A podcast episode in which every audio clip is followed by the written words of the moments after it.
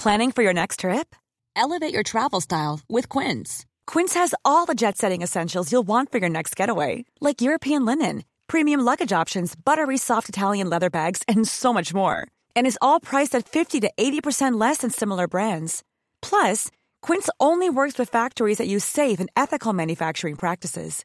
Pack your bags with high-quality essentials you'll be wearing for vacations to come with Quince. Go to quince.com slash pack for free shipping and 365-day returns. Hey, it's Ryan Reynolds, and I'm here with Keith, co-star of my upcoming film, If, only in theaters May 17th. Do you want to tell people the big news? All right, I'll do it. Sign up now and you'll get unlimited for $15 a month in six months of Paramount Plus Essential Plan on us. Mintmobile.com slash switch. Upfront payment of $45 equivalent to $15 per month. Unlimited over 40 gigabytes per month. Face lower speeds. Videos at 480p. Active Mint customers by 531.24 get six months of Paramount Plus Essential Plan. Auto renews after six months. Offer ends May 31st, 2024. Separate Paramount Plus registration required. Terms and conditions apply if rated PG. Ok, empieza. Yo. Con. Con... Hola, bienvenidos a Dos Nombres Comunes, episodio 61. Yo soy Andreas Osberg. Conmigo, José Madero. Hola, ¿qué tal? Y aquí les va.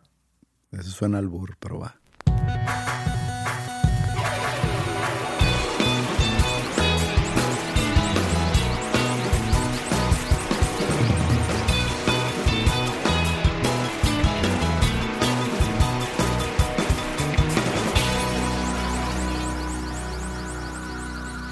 Puse algo en Facebook en la semana pasada, eh, antes, antes de que se subiera el episodio 60. No me acuerdo exactamente qué puse, que era Yo me relacionado. acuerdo que pusiste, Ok. te, te recriminé. ¿Qué fue lo que puse? Pusiste así como, no ofrecemos tanta calidad en el no. contenido. Sí. Léelo, lé- métete a leerlo. No, yo no, no me voy a meter Como a que te estabas disculpando. Estaba haciendo referencia a que no habíamos sacado episodio. Sí, pero dijiste, ahora que estamos de vuelta, este, no prometemos calidad en el contenido, pero sí mucho corazón. Algo así pusiste. Ok, está y bien. te recriminé luego, luego. ¿Y cuál era el reclamo? El de, ¿Por qué estás tendiendo la cama? ¿Por qué estás como que pidiendo perdón de ante, o curándote en salud? No tienes por qué pedir perdón porque no viene con eh, calidad. El chiste es, imagínate que hubiera salido de mala calidad. Tú no le puedes decir a la gente, bueno, pues, por ejemplo, yo. Imagínate que voy a sacar un disco y digo, oigan, pues va a salir mi disco en, en junio. Este, pues está medio pinche, pero pues le eché mucho corazón, pero pues no salió como yo quería. Y pues ahí les va, digo, pues si les gusta, qué padre, si no los entiendo, este, se las debo. Y obviamente todo el mundo va a decir, pues está ojete el disco, o ni lo van a escuchar. O sea, tienes tú que llegar, y por más que esté pinche, tú llegar con de que es un muy buen trabajo. Tienes que creer en, en ti Tienes mismo, que en tu creer en ti mismo. Te voy a contar una historia que luego va a circular de regreso a, a esto, lo que tú estás diciendo ahorita. Yo fui a Estados Unidos en la semana pasada porque tenía que vender mi carro.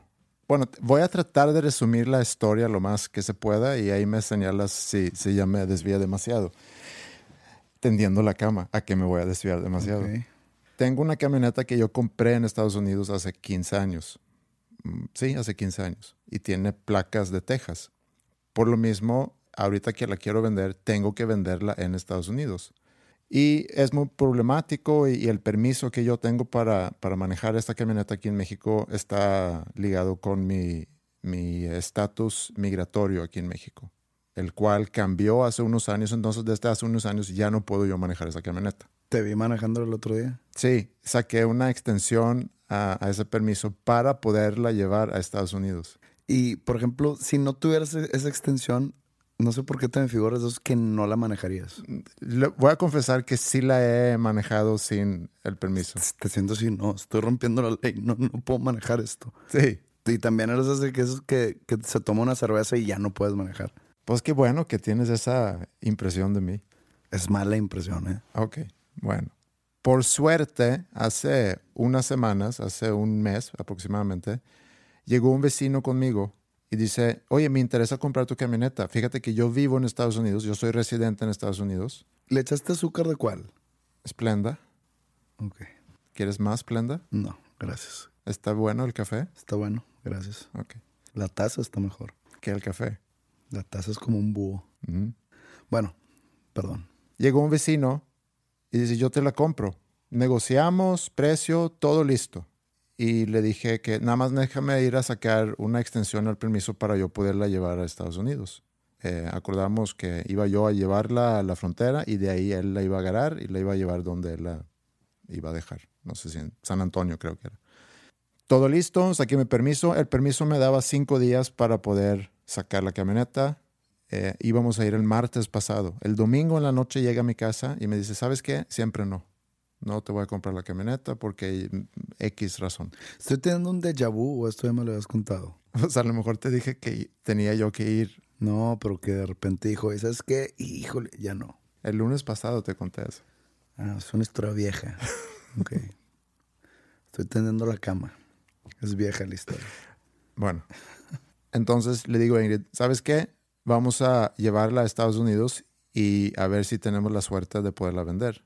Hice algunas llamadas, llamé a la Honda, porque esta es una camioneta Honda, llamé a la Honda en Laredo y expliqué que tengo una Honda, está muy vieja, pero la quiero vender. Me dice, tráela, aquí la checamos y probablemente sí te la compramos. Hablé con un fulano tal. Jesse Martínez. Jesse Martínez. El miércoles temprano vamos hacia Laredo. En el camino se me explota una llanta. Ay, sí. Sí, ¿A qué velocidad? unos 110. En serio. Sí, Delantera. sí. Ay, sí. La llanta delantera eh, izquierda, derecha. Pues mira, por algo no te la quiso comprar el vecino. Sí. Y por suerte había comprado una llanta nueva de refacción, entonces ahí pude ya cambiar la llanta. Llegamos por fin a Laredo. Fuimos directito a la Honda. Entro a la Honda y digo, vengo con fulano de tal porque eh, quiero vender mi camioneta. Jesse Martínez. con Jesse Martínez.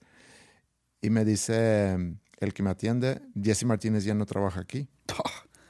Y le digo, pues es que yo hablé con él antier. Ayer fue su último día de trabajo. Y ya le explico que tengo mi camioneta, está muy vieja, pero la quiero vender. Bueno, ¿cuánto quieres por ella? Digo cuánto quiero. Eh, ok, déjame checar. Sale, checa la camioneta, regresa, me hace más preguntas, va con su manager, regresa, hace más preguntas. Y yo le digo a Ingrid, en todo ese proceso le digo a Ingrid, bueno, mínimo preguntó cuánto, cuánto quiero por ella. Entonces igual le van a hacer una contraoferta, la vendo y nos vamos de regreso a, a México. Vamos a antes. Target. Vamos a Target. A gastar todo. No, vamos de regreso ya. Espera. ¿Y el regreso cómo era? ¿Hitchhiking? No, porque Ingrid iba en su camioneta Ah, detrás de mí. Luego llega y me dice, ¿sabes qué? Ya chequeé con mi, mi manager. Dice que para esta camioneta no hay mercado aquí, entonces no te la vamos a comprar. Le digo, pues hazme una contraoferta, aunque sea. "Mm, pues déjame ir a, a- a ver. Regresa y dice, no, pues te damos, te damos 800 dólares por la ¿Te camioneta. dijo eso? Sí, Claro que no. sí. 800 dólares. Y le digo, no, hombre, ¿sabes qué? Prefiero probar mi suerte en otro lugar. ¿Dónde me recomiendas ir? Váyanse aquí al lado, a Dodge, la agencia Dodge. Voy a la Dodge. Me dicen, no, no compramos camionetas tan viejas. ¿Qué año es? 2002. O sea, sí está vieja. La compré nueva hace 15 años, pero ya está muy vieja. Pero está en, en decentes condiciones. Bueno, le digo, bueno, ¿dónde podemos ir? Empiezo a checar algunos eh, lotes que había visto desde antes, pues dónde quedan. Vamos a un lote, entramos, eh, y le digo a un chavo ahí, quiero vender mi camioneta. No está mi jefe, regresa mañana. Y ok, ¿dónde me recomiendas ir? Vete aquí un poquito más adelante a Zapata Motors o qué sé yo, otro lote que estaba por ahí. Eso está un poco racista, ¿eh? ¿Por qué? No sé. Estás en Laredo, entonces está muy, muy fácil el tirar un chiste Tex-Mex, ¿no? Se llama Zapata Motors Ok. o Zapata, nada más. Ok. Lo puedes googlear si quieres. Zapata, Zapata Motors. Zapata Motors. En el camino hacia Zapata Motors veo otra agencia chiquita. ¿Cómo se llama? No, esa era una agencia Ford. Carranza Auto Shop. algo así. No, esta era una de Ford, se me hace. Entro ahí, explico otra vez, quiero vender mi camioneta, es una 2002, y me, y me dicen, no compramos camionetas más viejas que el 2009. Y otra vez, "Oh". pero, me dice la señora que me atiende, te voy a dar la tarjeta de alguien que a lo mejor sí te la puede comprar.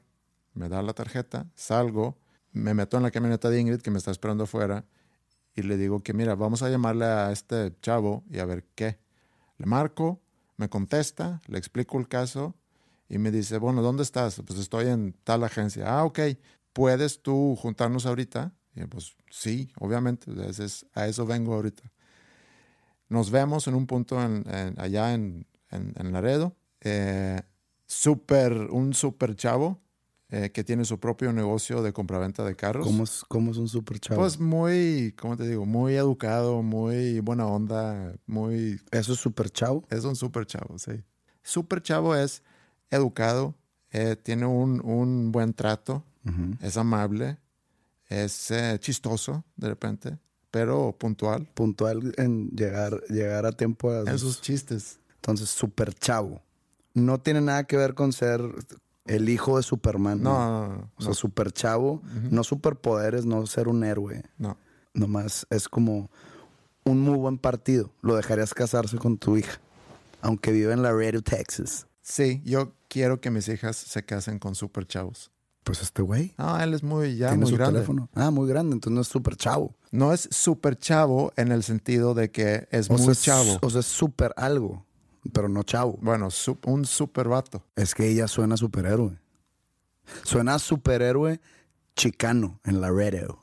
Super vato. Pues a lo mejor es eso en Laredo. O sea, probablemente combate el crimen de noche y venda carros de día. Eso es probable. Eso es probable. Bueno, ok. Llegamos con super vato. Llegamos con el super vato. Le enseño la camioneta. Damos una vuelta. Está guapo el güey. Eh, no de mi gusto. ¿Cuál es tu gusto en hombres? Mi gusto en hombres. A ver, dame algunas eh, referencias. Brad Pitt en Legends of the Fall. Tristan, ¿verdad? Se llama. O Brad Pitt en Troy. Eh, no, Legends of the Fall se me hace. Ok. ¿Cuál es el sueco más apuesto de la historia? No sé. No sabes. Eh, hay, un, hay un sueco que yo me acuerdo en los noventas, cuando en los noventas se hablaban de los supermodelos. ¿Te acuerdas tú de eso? Sí. Sí, que bueno, que estaba. Christy Charlington, Naomi Campbell. Claude Schiffer. Eh, Todas las que salieron en el video de, George Michael. No sé cuál video. ¿Cómo se llama la, modelo que tenía el lunar aquí? En, Cindy Crawford. Cindy Crawford, Claude Schiffer, X. Bueno, ok, y luego. Y había un sueco que también le decían supermodelo, que se llama Marcus Schenkenberg. No, pues no. Luego pueden googlear fotos de él. Se me hace que es un hombre apuesto. O sea, si le darías un beso. No, no era esa la pregunta. La pregunta era un hombre que se me hace guapo. No de que si yo... O sea, tú lo ves y dices, qué guapo. Sí. Me acuerdo que hay un sueco jugador. Mira, para que yo le encuentre belleza un hombre es muy difícil tiene que haber una balance, ¿no? En todo. Si la mujer es lo más bello del mundo, entonces el hombre lo más feo. Entonces hay balance.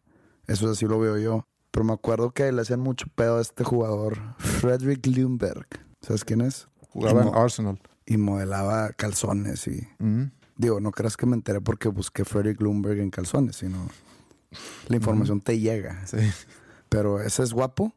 A mí no se me hace tan guapo. Bueno. O sea, de plano, tú no puedes eh, decir... Sé cuando alguien es feo.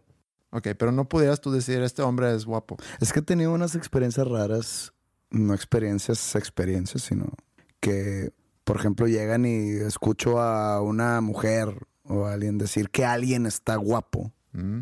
Y de que, ¿qué? Mm, fulanito está guapo. Sí, está cuero. ¿Cómo? Está, está ojete. No, no, no es que está muy guapo. Entonces ya, yo ya me confundí. En mi cerebro hay una confusión en cuanto a belleza masculina.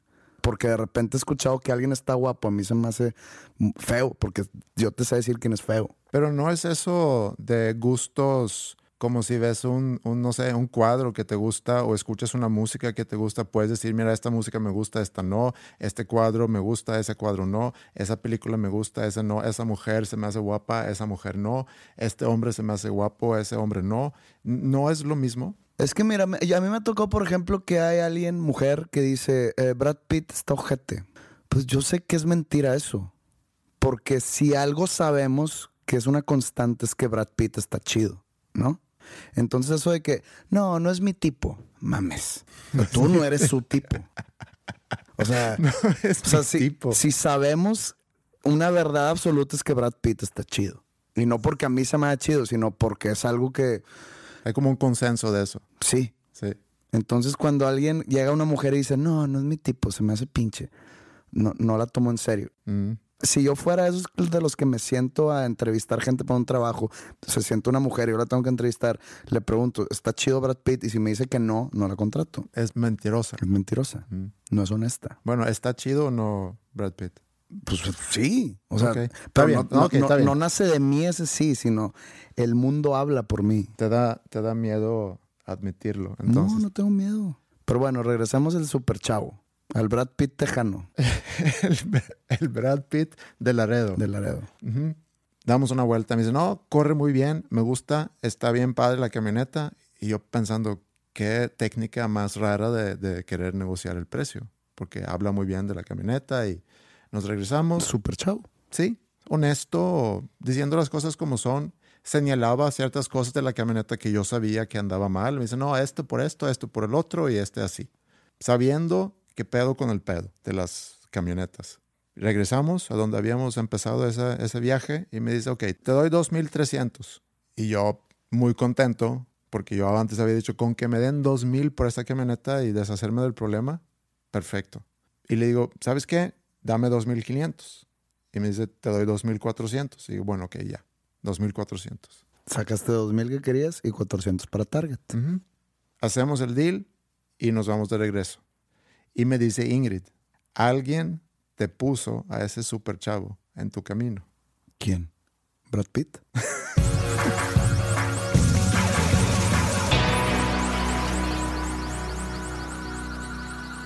Yo creo que ella no se refería a Brad Pitt, sino más bien A Dios. a un ser divino. Sí. A ver, entonces, vamos a analizar esa declaración.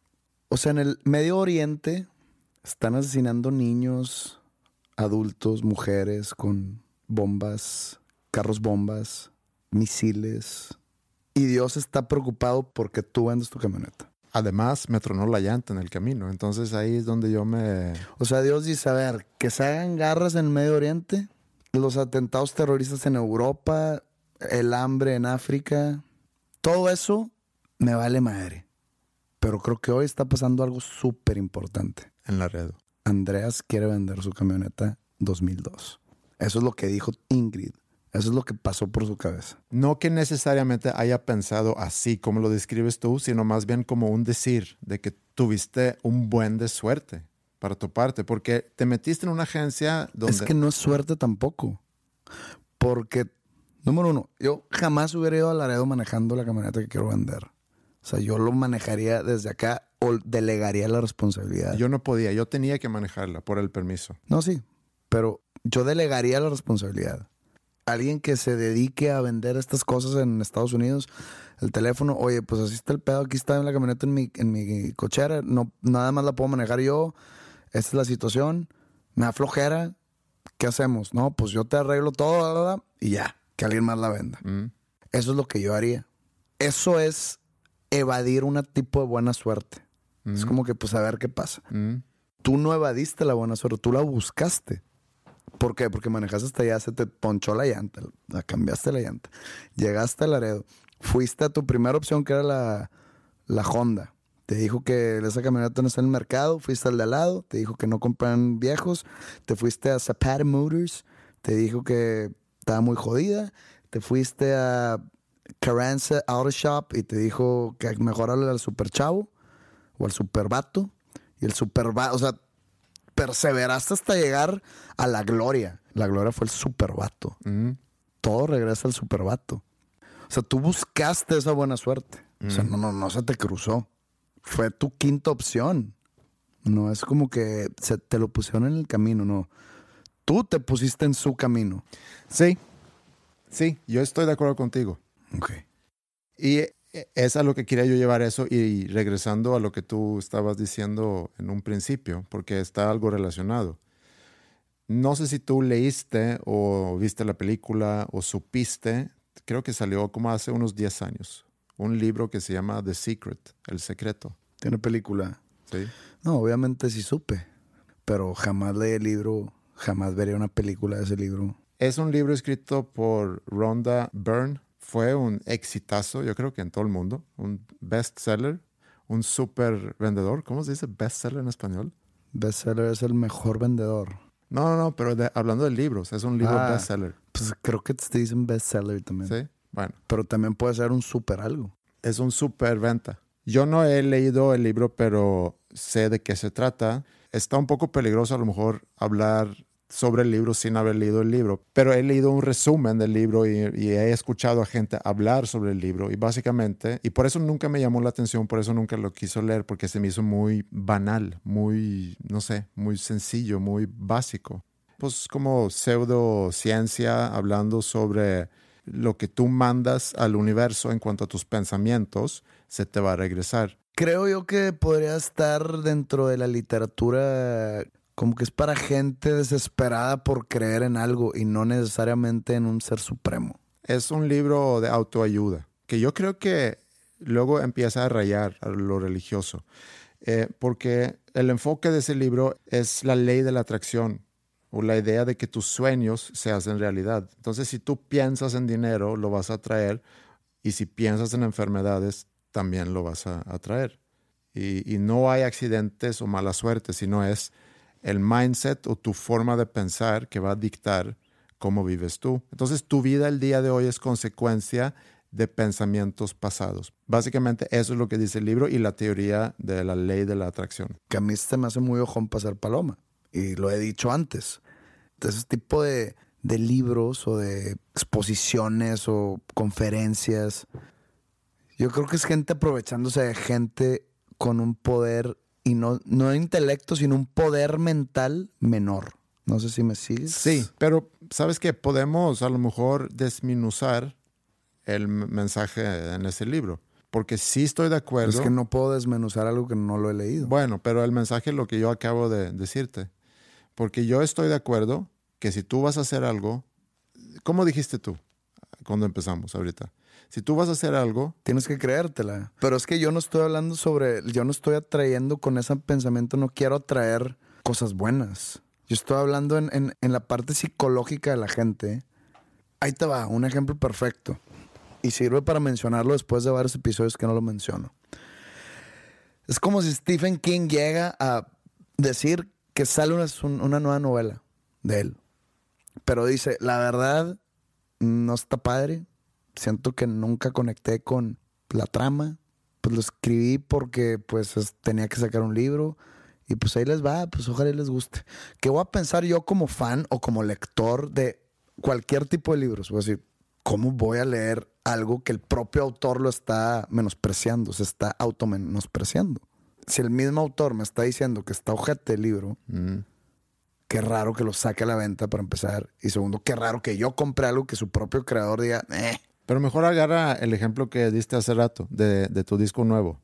Y, y no lo tienes que decir. No, es que es un ejemplo ficticio. No, no, no, pero yo no me refiero a, a la comunicación tuya hacia la gente, sino yo me refiero más bien a tu proceso mental. Ah, no, mi proceso mental es, ya lo había dicho, es estar nervioso y nunca saber y siempre andarme comparando con alguien más y diciendo, no, no soy lo bueno suficiente, eh, todo el mundo lo hace mejor que yo, pero eso soy yo y es mi baja autoconfianza o autoestima. Sí, Ahora, acá no estamos hablando de lo que uno piensa de uno mismo. sí, No, empezó todo diciendo que tú publicaste en el Facebook que el episodio 60 de Dos Nombres Comunes carecía de calidad en contenido.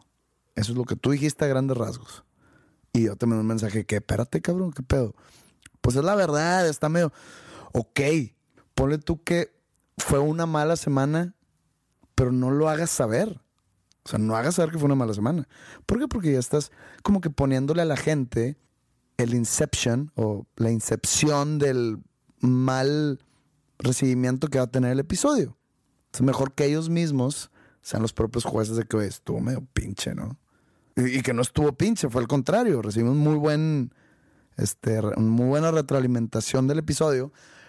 Pero tú pensabas que estaba malo y que estás en todo tu derecho, pero lo externaste. El mismo creador de ese contenido externó que el contenido era malo. A eso voy. Yo te digo, ¿para qué tiendes la cama? ¿Qué es tender la cama? tú salir y decir, oye, está muy malo este episodio, pero pues ahí les va. Porque según tú, en tu lógica, piensas que la gente va a decir que está malo. Entonces ya, ya avisaste que está malo para que no se quejen. ¿Me entiendes? Es como salir a un juego de fútbol y decir, oigan, para que sepan, este, estoy enfermo, entonces voy a jugar pinche. Ah. Entonces, ahora, si juegas pinche, para que todo el mundo diga, ah, es que está enfermo. Sí te entiendo eso. Sí lo entiendo. Pero aquí me refiero más bien no a algo que tú externas a, los demás. Mira, te voy a dar algunos ejemplos, porque yo puedo recordar de los proyectos que hemos realizado Alejandro y yo de los últimos 15 años, o inclusive este mismo proyecto del podcast, puedo decirte que yo de, de antemano supe cuáles eran los proyectos que iban a, funcionar y tener éxito y cuáles eran los proyectos que, que, iban a fracasar. Ahora, alguien me puede decir, bueno, pero ¿por qué arrancaste los proyectos que sabías que iban a fracasar?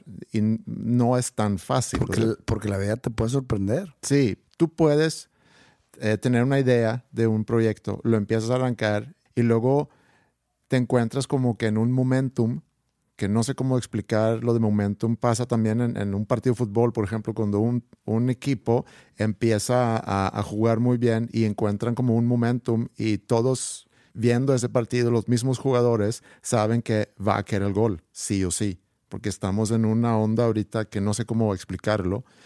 Pasa, yo creo que en un proceso de composición de música encuentras como que un, no sé, un flow eh, donde todo nada más fluye, te llegan ideas, te llegan melodías, terminas una canción, empiezas otra, la terminas, sabes que estoy haciendo cosas buenas.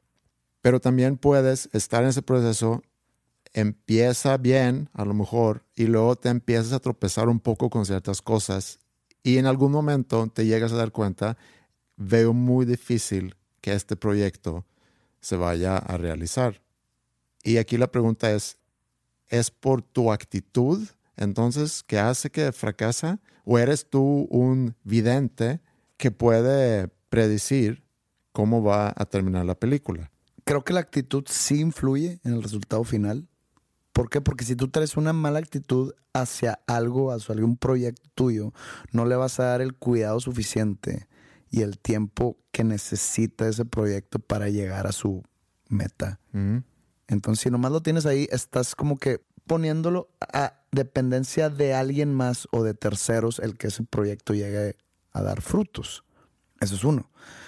Y dos, no es que tú puedas predecir. Es más, no, nadie puede predecir nada. Muchos proyectos exitosos, no nada más el factor es que está hecho con calidad o con talento o con que sea un buen producto.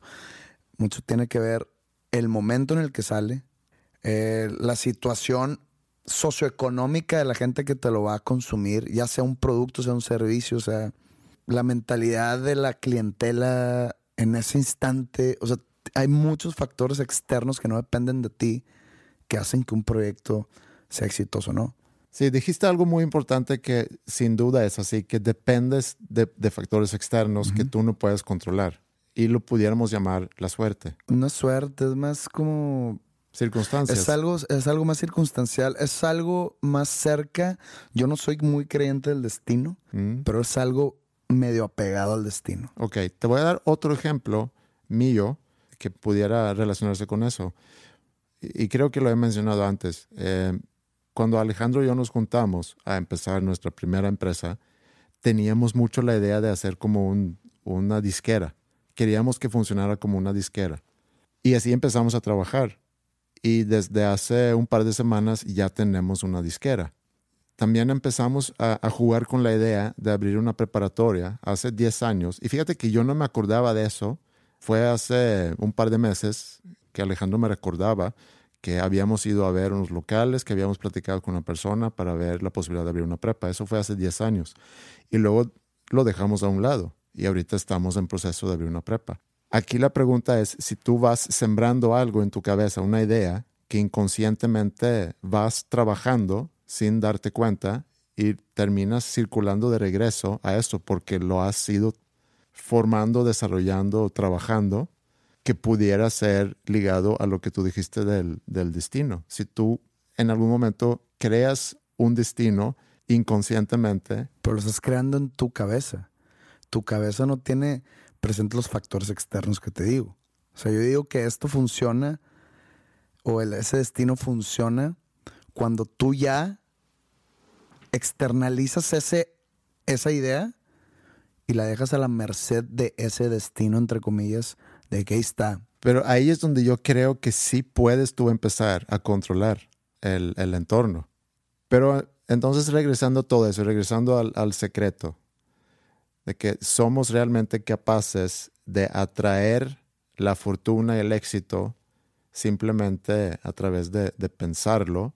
Y hace rato también dije que está algo ligado con la religión, porque creo que el, la oración funciona un poco así, que estás orando, pidiendo que ciertas cosas pasen. Platicamos en el episodio pasado de mi abuela. Mi abuela creía mucho en la oración. Ella decía que su oración durante la guerra en, en, Polonia le ayudó a salir adelante. Yo no puedo, bueno, ahorita menos, pero yo nunca pude eh, como que discutir eso con ella. Esa es simplemente pues una creencia y una creencia es imposible discutir con una persona. Es algo que lo tienes tan, tan fuerte y, y no entra algo racional ahí. Pero por eso digo que creo que esa forma de pensar está un poco ligado a la religión y es lo que me, me molesta un poco con la idea que una persona que quiere tener éxito, simplemente el pensar que vas a tener éxito, pues no te va a llevar al éxito. El querer no es poder. El querer es lo que a lo mejor te puede iniciar el camino. Sí. Te puede decir hacia dónde ir. Pero yo creo que hay un peligro en ese tipo de mensajes porque... La decepción es muy fuerte. Sí, y no estás diciendo a la persona lo duro que tiene que trabajar para poder realizar ese sueño que tienes de éxito, de tener éxito, en, sea como empresario, sea como empleado, sea como músico, como artista, sea como sea, para que tú puedas realizar tu sueño, el nada más tener el sueño es lejos de suficiente.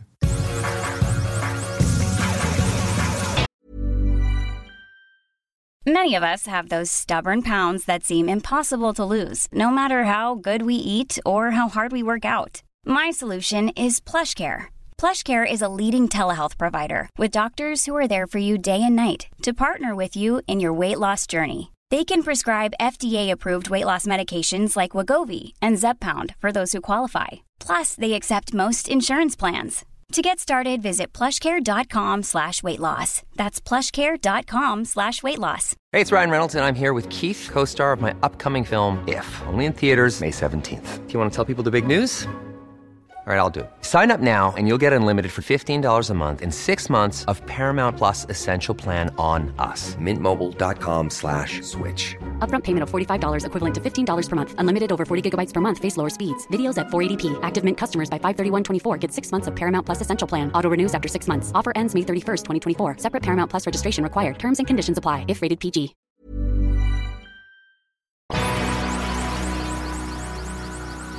Te voy a confesar algo. Eh, en el primer episodio que hicimos de este podcast, en el piloto, yo hice mención de Ricardo Arjona. Me hice mención de una letra de una de sus canciones que yo había escuchado, que no me hacía ningún sentido. Tú decías que, que hay algunas canciones de él que te gustan, que tú habías ido a algunos shows de él y que, que te gustaba como artista. Es un buen showman. Yo la verdad, no sé nada de él, no sé nada de su carrera. Lo que sí he escuchado es mucha gente hablando mal de él. Entonces, a lo mejor eh, el que yo haya mencionado una de sus letras en el primer episodio que hicimos, canción que sí había escuchado mucho en radio y que nunca me hizo sentido, pero el que yo haya escogido a Arjona para ejemplificar una letra que no entendía, aunque también hice el ejemplo de YouTube, se me hace banda que a mí me, siempre me ha gustado mucho. Eh, pero a lo mejor me dejé ser influenciado por, por los demás en señalar a Arjona como alguien que de repente escribe letras que no he sentido. Además, sin haber escuchado muchas de sus canciones. Creo que todos, todos, todos, incluido yo, todos los artistas compositores, incluido yo, han hecho letras que no han sentido. Todos. Hasta el mejor. No sé quién sea el mejor, pero ese mejor también hizo letras que no han sentido. y te apuesto que si le das una píldora de la verdad, te va a decir que muchas, la mitad de sus canciones él no les encuentra sentido. Pero lo que quiero decir es que pecamos mucho de señalar a otras personas y juzgar su trabajo y hasta de repente burlarnos. Entonces, cuando yo vi que tú publicaste una entrevista con Arjona, sin haber visto la entrevista, te mandé un mensaje. Podemos también hablar de, de tu amor por Arjona. Burlón, yo, o sea, en tono de burla, te lo mando. Y luego veo la entrevista y te pongo, oye, ya vi la entrevista. está muy buena la entrevista. A mí la entrevista me la hacen llegar por Twitter Mm. diciendo como que alguien puso que le recuerda mucho a mí. Entonces, pues sé el tipo de figura que es Arjona, controversial a su manera. ¿Por qué habla como argentino si es guatemalteco? O así hablan Creo que en en Guatemala. Guatemala dicen vos y Ah. que yo hasta yo he dicho que, güey, no mames, estamos en la frontera. Guatemala pudiera ser otro estado de México, ¿sabes cómo? Porque hablan de vos. Porque yo conozco a gente de Guatemala que no hablan así, pero bueno. No, pues yo, yo, eh, esta pregunta sí me la he hecho varias veces. Eh, no sé, no me interesa porque dicen vos, total, así hablan. Yo veo la entrevista, dura media hora. Mm. La vi un día antes de dormirme. Y me identifiqué mucho con la entrevista. Muy mal entrevistador. ¿Sabes tú quién es él? No, ¿O pero al parecer es alguien muy... CNN en español. Sí, en español, alguien Sí, muy Camilo- Camilo, Camilo Al- a- algo. a- a- alguien muy, pues al parecer muy respetado en ese ámbito, porque es como gran cosa el, su sección de espectáculos o no sé, y aparte él mismo, como que yo entiendo que él hace su, su research o su investigación de la persona que debe entrevistar y él mismo al principio dijo de muy mal, muy, o sea, de muy mala forma y lo hace ver como una, pers- como una persona no profesional el decirle al artista entrevistado no le no escucha tu disco. Sí, y, pero O sea, antes se, de... se- se ve muy, Sí, se muy me- déspota. Sí, pero antes de inclusive Arjona, que aparentemente no hace muchas entrevistas, o eso es lo que dice él en la entrevista, eh, dice que como que admira el trabajo del tal Camilo y por eso aceptó hacer la entrevista con él. Y pues como que le salió el tiro por la culata porque resulta que el Camilo este no le dio el igual de respeto a Arjona. Pues él iba a promocionar su disco nuevo. Mm, su eh, gira. Su gira, que la empieza no sé cuándo. Creo que empezó, de esto sale el viernes, empezó ayer, se me hace, o antier, porque me acuerdo de la fecha, era 3, 4 de mayo en Toluca, y que siempre empieza su gira Sí, en la misma fecha en el, el mismo lugar. Qué padre tener ese poder, ¿no? Y ciento no sé cuántas fechas. Pero bueno, muy poco profesional el señor este, para mi gusto. El decirle, o ponle tú que no tuviste tiempo de escuchar el disco, bueno, ahí como que te metes a leer algún tipo de, no sé, reseñas o no sé qué hagan los periodistas, pero el decirle en su cara, en vivo o grabado, como haya sido, en la, o sea, que salga en la tele tú diciéndole a tu entrevistado, no, no investigué tu trabajo. Es una falta de respeto y de profesionalismo. Te tardas una ida al baño a repasar un disco. Exacto.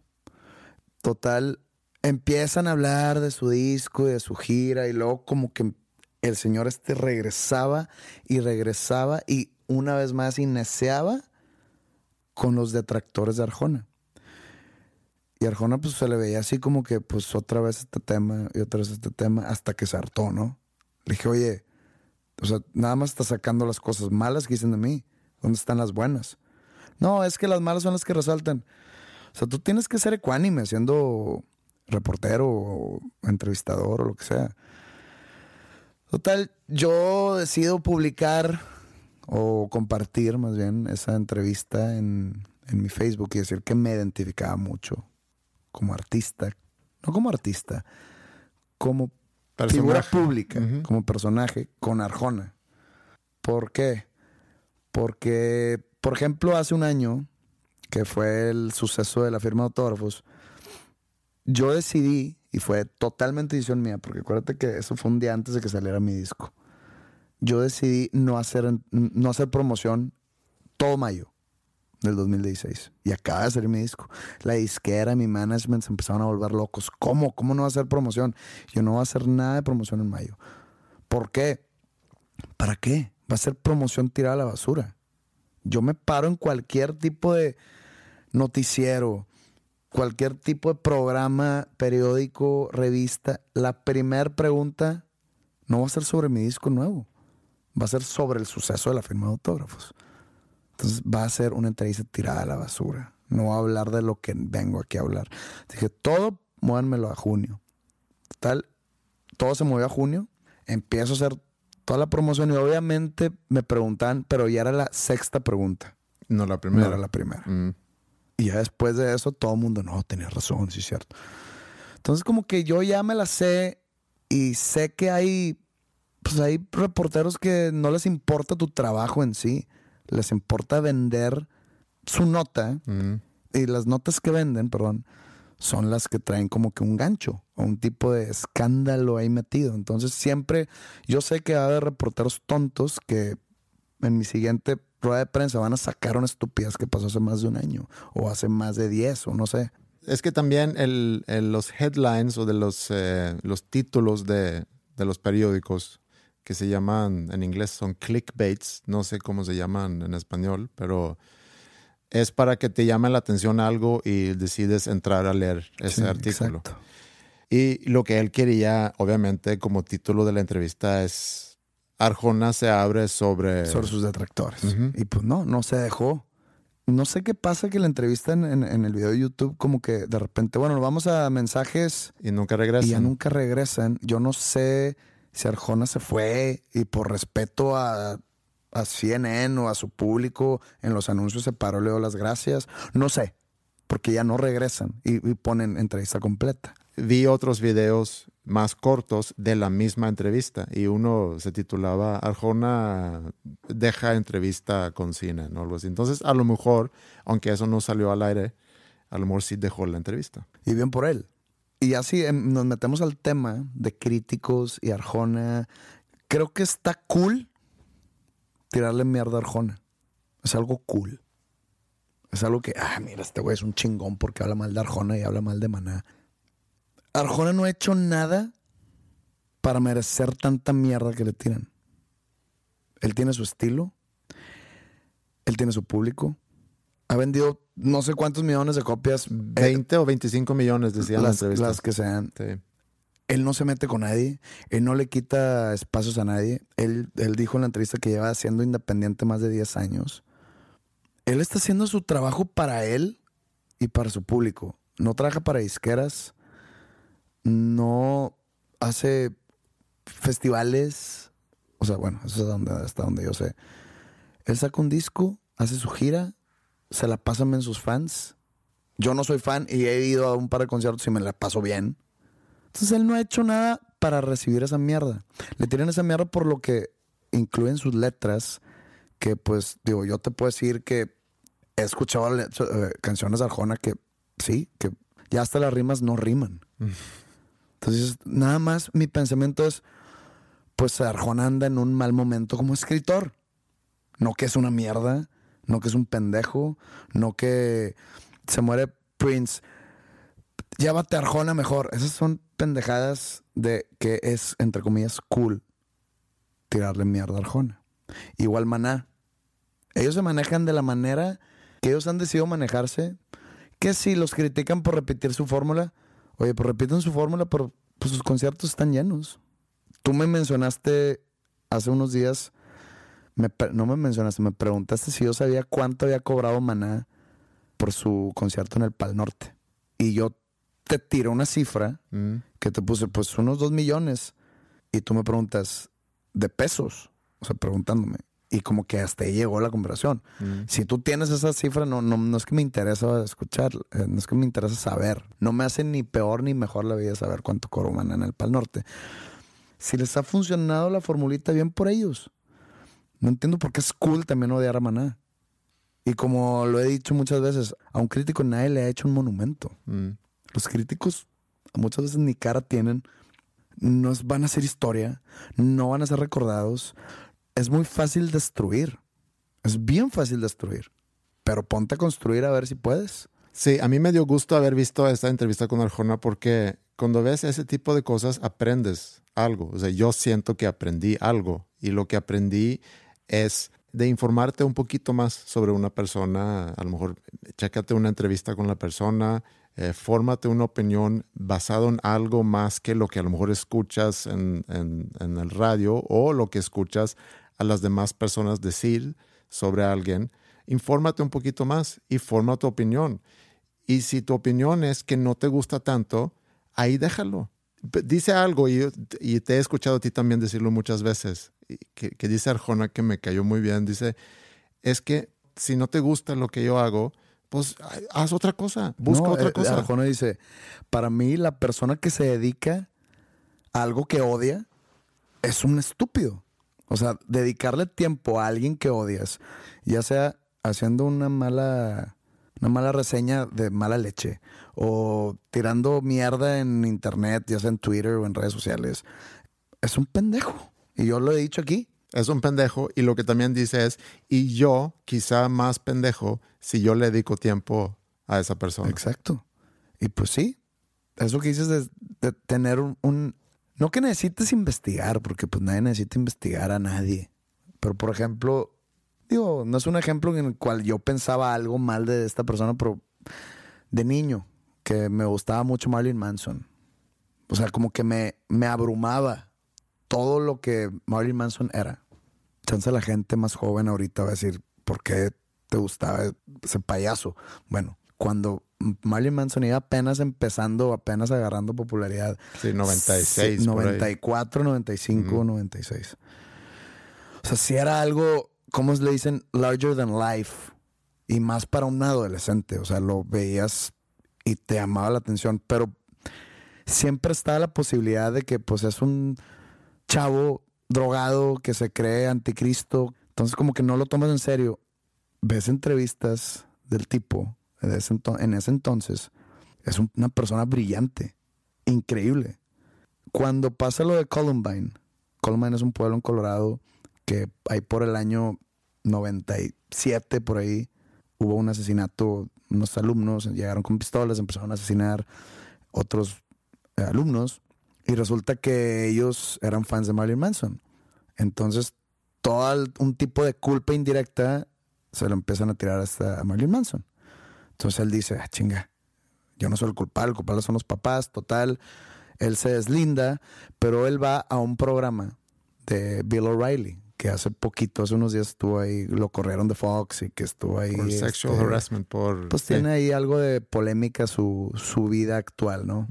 Pero Bill O'Reilly es una persona, es un escritor bestseller de miles de libros de Killing Kennedy, Killing Lincoln, etcétera. Que Quizá uno de los personajes más eh, populares durante muchos años en Estados Unidos por su... Era parte de Fox y su, su programa era The Bill O'Reilly Factor. En ese programa fue Marilyn Manson, fue invitado por Bill O'Reilly y ahí está en YouTube. Marilyn Manson dejó callado a Bill O'Reilly. Marilyn Manson es una persona brillante que pues de repente ya cansa su personaje, ya no te la crees, ya sabes que es un payaso, ya sabes que... Pero es brillante mentalmente, intelectualmente hablando. O sea, su personaje de anticristo, de reverendo de la iglesia de Satán, no te deja ver más allá. Entonces tú ves esas entrevistas y yo me quedé realmente pasmado de que, ay, cabrón, este vato no quisiera topármelo en un debate, me va a dejar callado. Si dejó callado a Bill O'Reilly, ya me, imagino a mí. Entonces son de esas cosas que te sorprenden de alguien al momento de, de empezar, no a investigar, pero empezar a ver qué onda con esa persona. Yo no sabía que Arjona tenía los huevos de cómo le habló a este señor. Mm. O sea, me impresionó. Y dije, yo quiero ser Arjona cuando sea grande.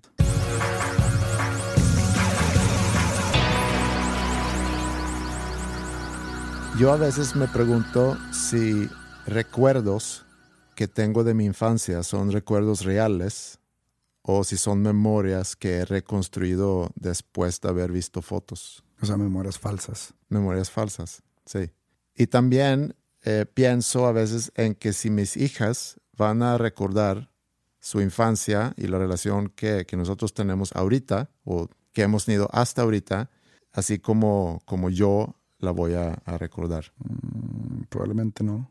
Probablemente ellas lo recordarán de forma diferente porque ellas ahorita son adolescentes. Bueno, una creo que todavía no.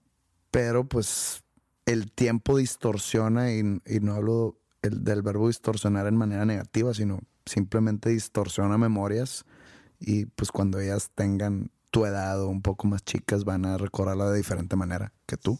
Porque tú las viviste a una edad y ellas a una edad que apenas está formando bien tanto su cuerpo como su mente como su vida. Yo leí un libro no hace mucho de una persona que escribía sobre su infancia y reclamaba mucho a su papá y la falta de atención, la relación mala que habían tenido, etcétera, etcétera. Y luego leí eh, los comentarios del papá, dos personas eh, famosas en Suecia, los comentarios del papá sobre el libro diciendo que no, no era así. O sea, como que reclamándole a ella que ella había eh, escrito sobre cosas que según él nunca habían pasado o que no eran así. Entonces me pregunto, ¿Quién tiene razón? ¿quién tiene razón? Yo creo que el papá. ¿Sí? Partiendo del supuesto que los dos están diciendo su verdad. O sea, que ni la hija le tiró mierda para perjudicarlo o que el señor está diciendo mentiras que no fue. Partiendo que los dos están diciendo su verdad, Mm. creo que la del señor tiene más peso porque él, lo- él vivió esas memorias siendo un adulto, no una niña. Está interesante eso porque ella recuerda eso y decide escribir un libro sobre la aparente mala relación que tenía con su papá en, en su infancia y adolescencia y también en parte como, como adulta. Y yo creo que ella está en su derecho de tener esa percepción. Sí, yo por eso estoy diciendo, o sea, los dos están diciendo una verdad, otra vez partiendo del supuesto. Está en su derecho de tener esa percepción, como tú lo dices. Pero si yo le voy a creer a alguien, me voy por la persona que vivió esas experiencias de una edad más madura. Pero no puede ser que lo que él sale diciendo es para, para protegerse y para defenderse. Probablemente.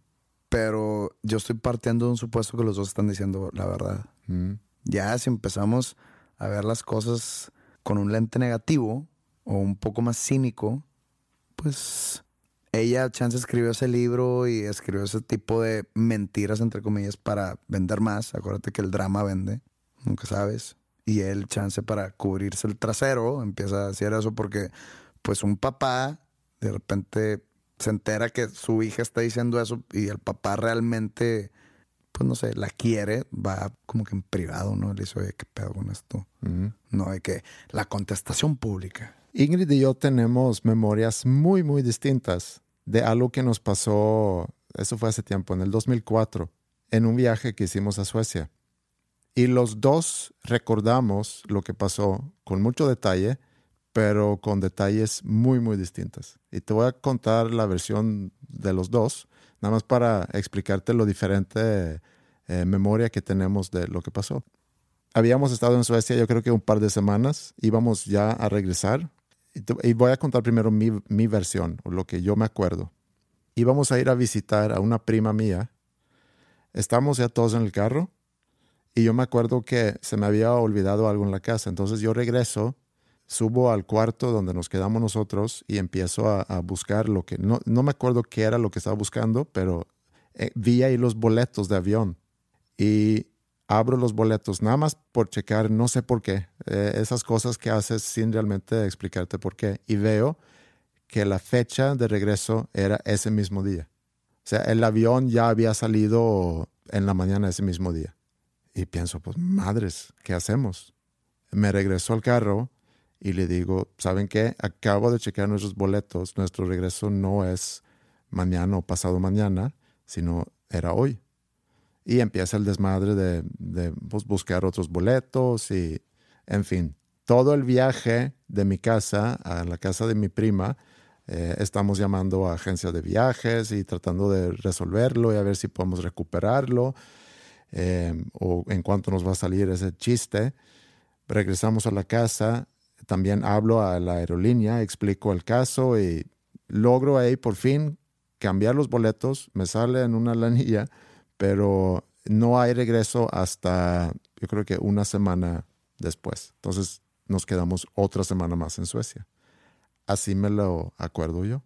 Ingrid dice que nosotros estábamos ya en la casa, habíamos empacado todo, Ingrid se había dormido, yo estaba abajo en la cocina hablando con mi mamá Y de repente se acuerda que yo subí para despertarla y decir, ¿sabes qué, Ingrid? El regreso no es mañana, el regreso era hoy.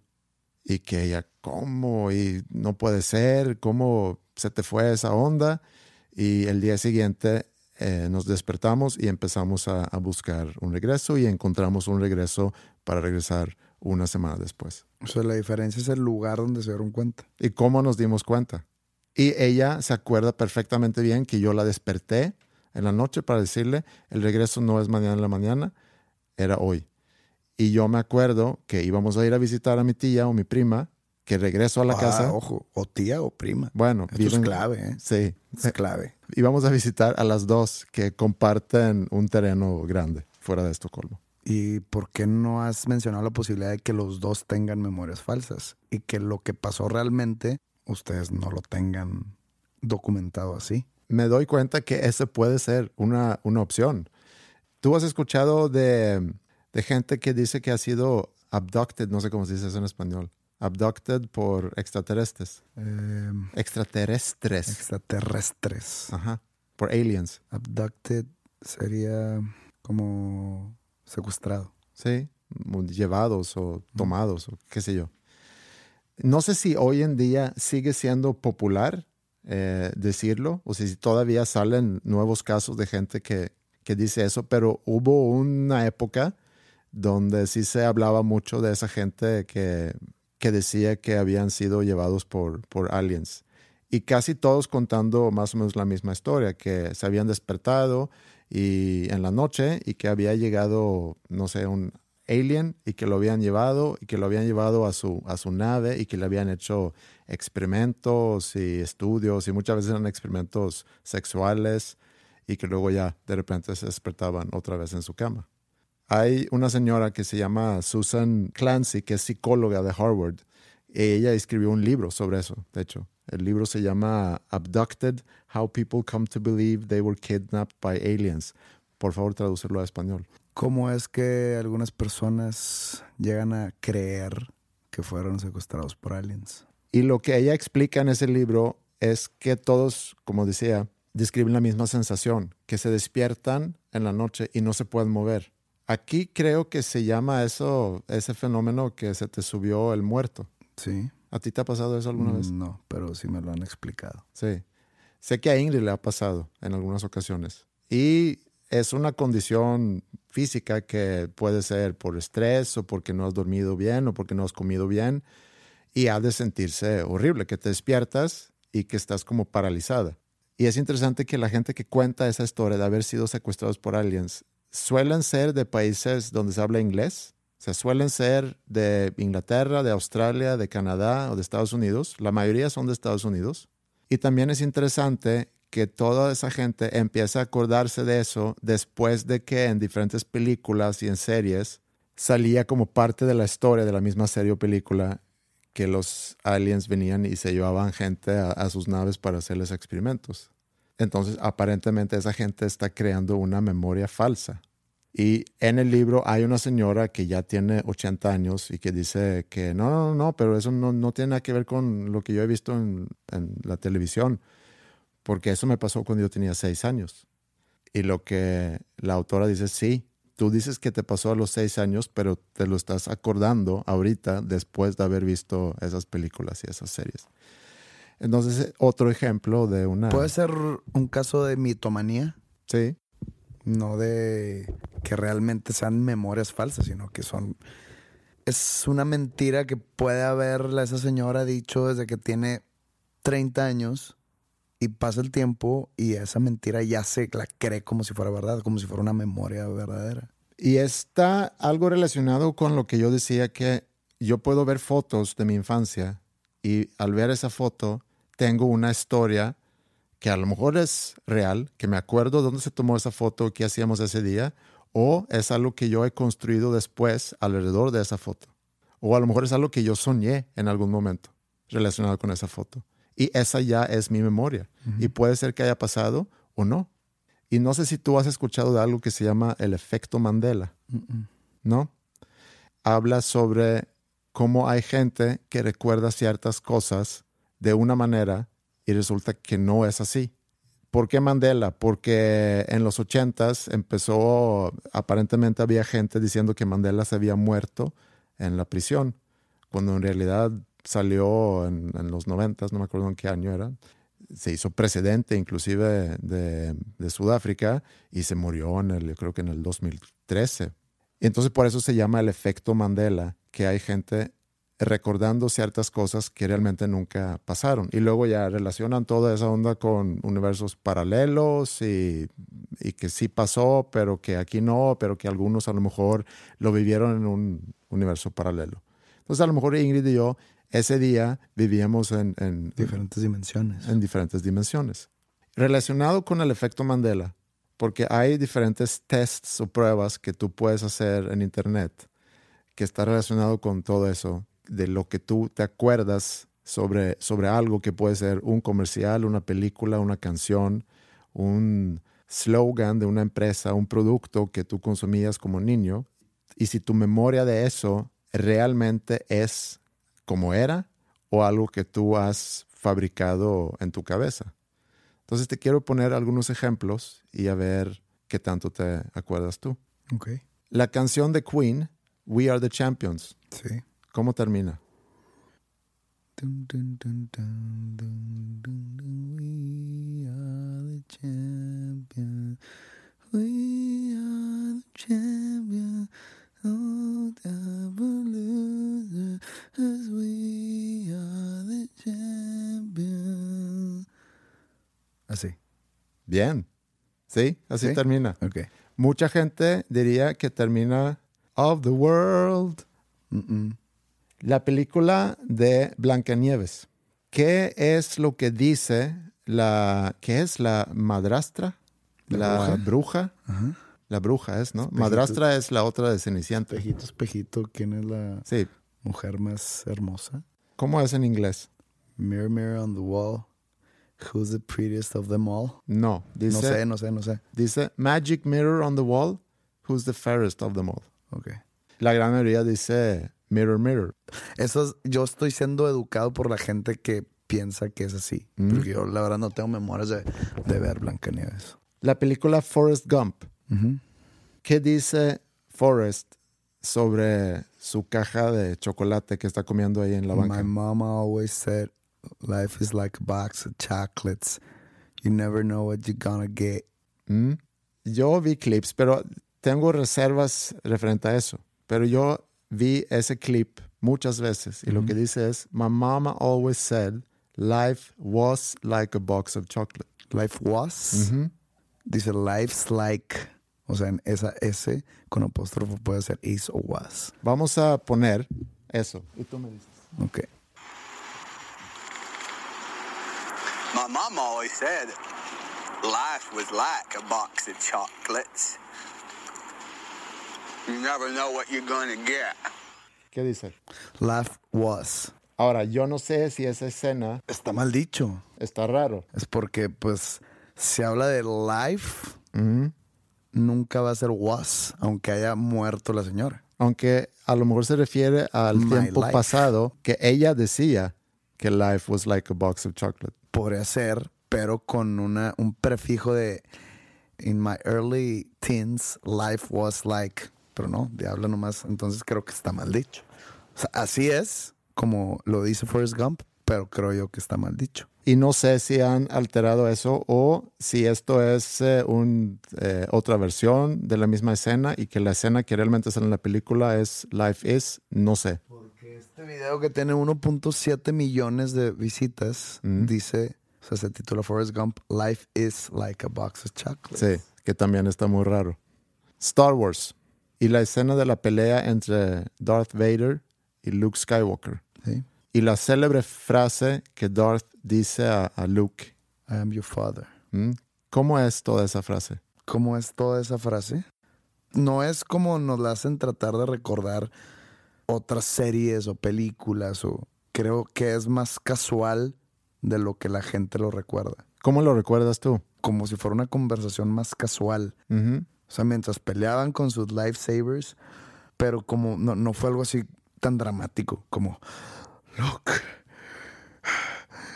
I am your father. creo que fue algo más casual, como hasta con intento maligno detrás de esa declaración. Pero ¿con qué palabras? Independientemente de la intención, con... Ah, ¿con qué palabras? ¿Mm? You're my son. Sos mi cría. No sé. No. Eh, dice, no, I am your father. No. Ok. Lo que mucha gente recuerda es que dijo, Luke, I am your Luke, father. I am your father. Muy bien.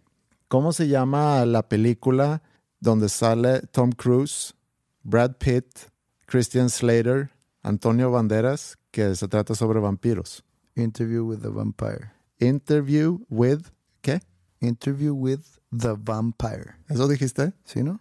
Así se llama. Eso la verdad no tiene mucho chiste porque tú tienes una muy buena memoria. Mucha gente piensa que se llama, inclusive yo, así me acordaba yo, Interview with a Vampire. Pero eso no creo que entre en este tema, ¿No? porque es simplemente una, un error de palabra. No es como que siempre hemos creído que es with a vampire. Y no, es with the vampire. ¿Qué pedo? O sea, no. Igual lo de Forrest Gump. Lo que sí te, donde sí te doy más es en lo de Queen. Mm. Pues sí, o sea, sí sé a dónde vas que la gente podría, pudiese pensar que acaba con Of the World. Es que creo que en muchos comerciales donde han usado esa, esa canción, terminan la canción así. Aparte porque es, si en los coros anteriores sí acaba el coro con Of the World Mm. y de repente en el último coro no, probablemente la gente puede tener esa mala memoria o mal o esa memoria falsa de que la canción acaba con Of the World. Sí. Pero ahí te la creo. Pero ya, si es una, una letra o una palabra diferente, no creo que sea una memoria falsa. No creo que sea algo con el efecto Mandela, sino algo que cualquiera de los dos, ya sea la de Snow White o lo de Interview with a Vampire o no sé cuál otra era, Star Wars. lo de Star Wars, pues bueno, eso es diferente. Pero creo que pues, no hacen gran diferencia a cómo se recuerda esa frase. Debería de haber otros ejemplos, tipo lo de Mandela, de que piensan que está muerto cuando en realidad no. que tampoco me explico eso. Pero me topé con lo de con lo de efecto Mandela y se me hizo la verdad mucho pedo, pero sí hay algo en eso de las memorias, porque como dije, yo tengo las dudas sobre algunos recuerdos que tengo de mi, de mi infancia, si realmente son reales o no, y tengo ese ejemplo de la historia que te conté eh, del viaje a Suecia eh, y de lo que pasó ahí y cómo hasta la fecha podemos debatir eso, Ingrid y yo. Es un tema interesante que siento yo que merece más, más investigación de nuestra parte. Te encargo un poquito de estudio sobre eso para la próxima semana. Pues encárgamelo. A ver qué.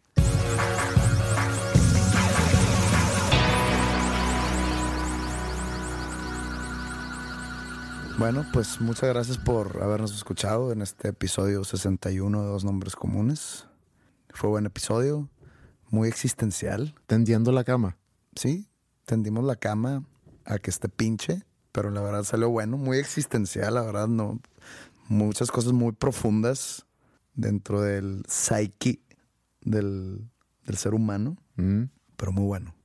Me han descrito este podcast como que sí hablamos de todo, pero como que le damos un tipo de existencialismo humano a todos los temas. A mí me da mucho gusto escuchar a mí eso. también, pero sí me, me- me dijo mi hermano, porque él también tiene un podcast Mm. ¿Cómo se llama para los que quieren buscarlo? Mi hermana, el podcast de mi hermana se llama Miscelánea Supernova. Mm. Y yo de en un principio le había dicho que era así como el, el podcast para los nerds o para los geeks, porque hablan de cómics y de videojuegos y de películas y cosas así. Y, y él luego me dice hace poquito que no, pues nosotros, nosotros hablamos de todo.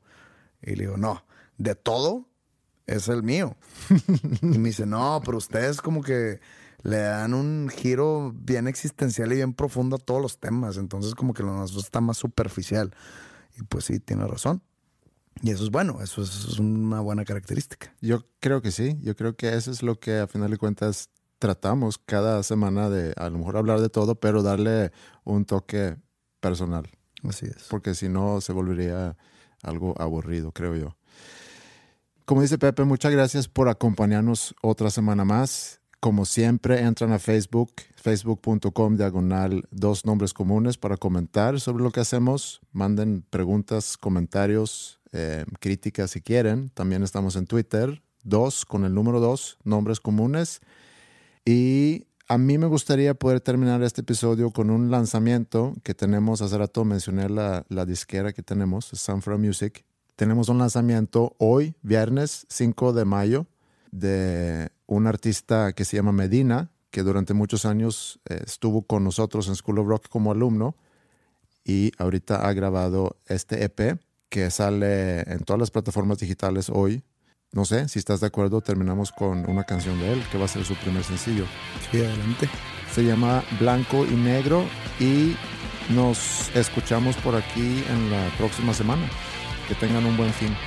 Saludos.